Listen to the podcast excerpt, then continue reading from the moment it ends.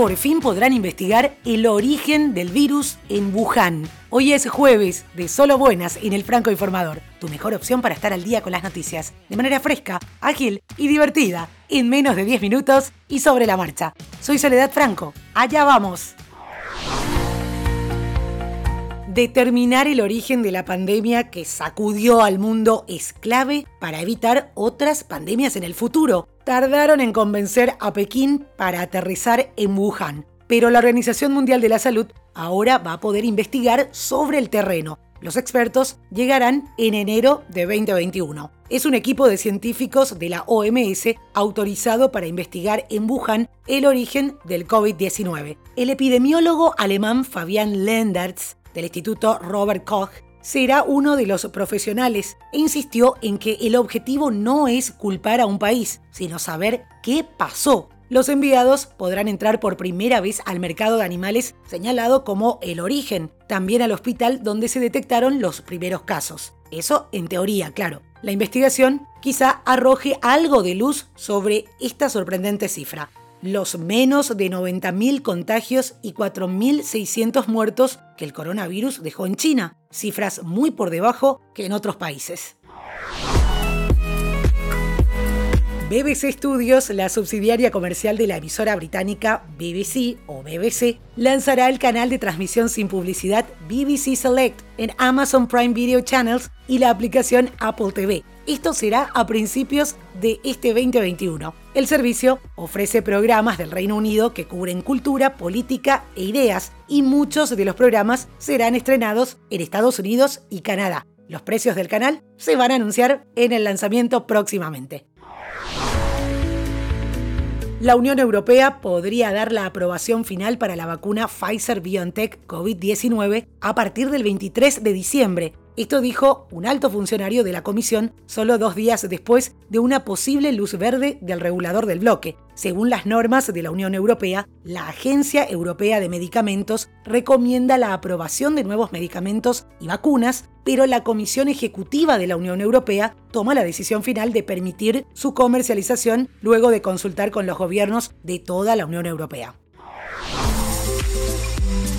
Mi buen amigo Melvin Rivera Velázquez de Notipod Hoy, cuyo podcast recomiendo, nos cuenta que el informe anual de Pew Research sobre el consumo de noticias reveló que el 43% de los encuestados obtiene noticias de los podcasts, bien sea desde su teléfono inteligente, desde la computadora o tableta. En general, el estudio de Pew encontró que la televisión, en un 47%, y la radiodifusión, en un 13%, se usan con mayor frecuencia para las noticias, y la prensa escrita está en un tercer lugar con un 11%. El estudio también indica que los dispositivos digitales ahora tienen una participación mayoritaria del 52% en el consumo de noticias. ¿Y vos, desde dónde nos escuchás? Podés comentarme en las redes sociales del podcast, estamos como Franco Informador en todas las redes sociales, o también como comentario dentro del episodio. Bueno, bueno, bueno, Bitcoin finalmente superó los 20 mil dólares por moneda por primera vez según el punto de muchos expertos, como los gemelos Winklevoss, que afirman que Bitcoin llegará a 500 mil dólares por moneda, si las grandes finanzas ponen solo una parte de sus carteras en Bitcoin, estas siguen siendo enormes entradas potenciales a lo largo del tiempo para respaldar el precio dado su suministro fijo. La semana pasada, la gran aseguradora de vida Mass Mutual anunció que había comprado 100 millones de dólares de Bitcoin y compró una pequeña parte de NYD, un servicio de custodia criptográfica.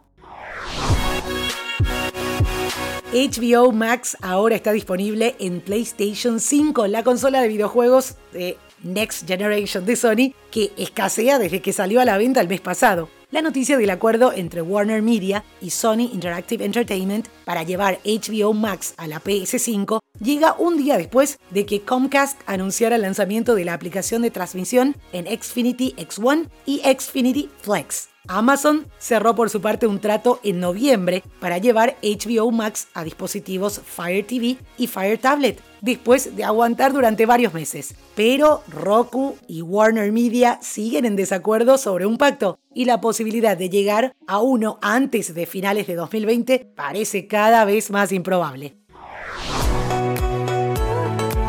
Otra buena volviendo al tema de las vacunas. Todos los países que en América Latina y el Caribe participan en el mecanismo internacional COVAX recibirán las vacunas al mismo tiempo, tanto si pagan por ellas como si las reciben gratuitamente. Esto aseguró el subdirector de la Organización Panamericana de la Salud, el doctor Carvas Barbosa.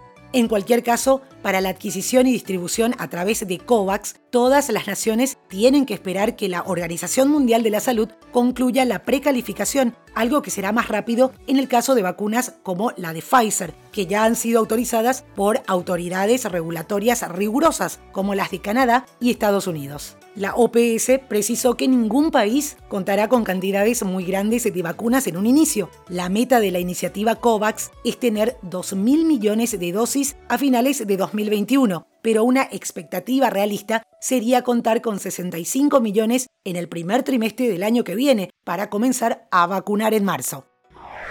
Me tratas como una princesa y me das lo que pido. La productora ABC junto a la casa Dick Clark's Production anunciaron que Jennifer López liderará las presentaciones para la celebración anual de fin de año Dick Clark's New Year's Rocking Eve, que este año, al igual que todos los anteriores, será realizado en la noche del 31 de diciembre para el recibimiento del nuevo año. El show va a contar con Ryan Seacrest como presentador de la noche y lo acompañarán personajes como Lucy Hale, Billy Porter, Cindy Lauper y Jimmy Allen, en el cual los dos primeros presentarán también una canción a dúo luego de su participación en el musical de Broadway Kinky Boots que hicieron juntos.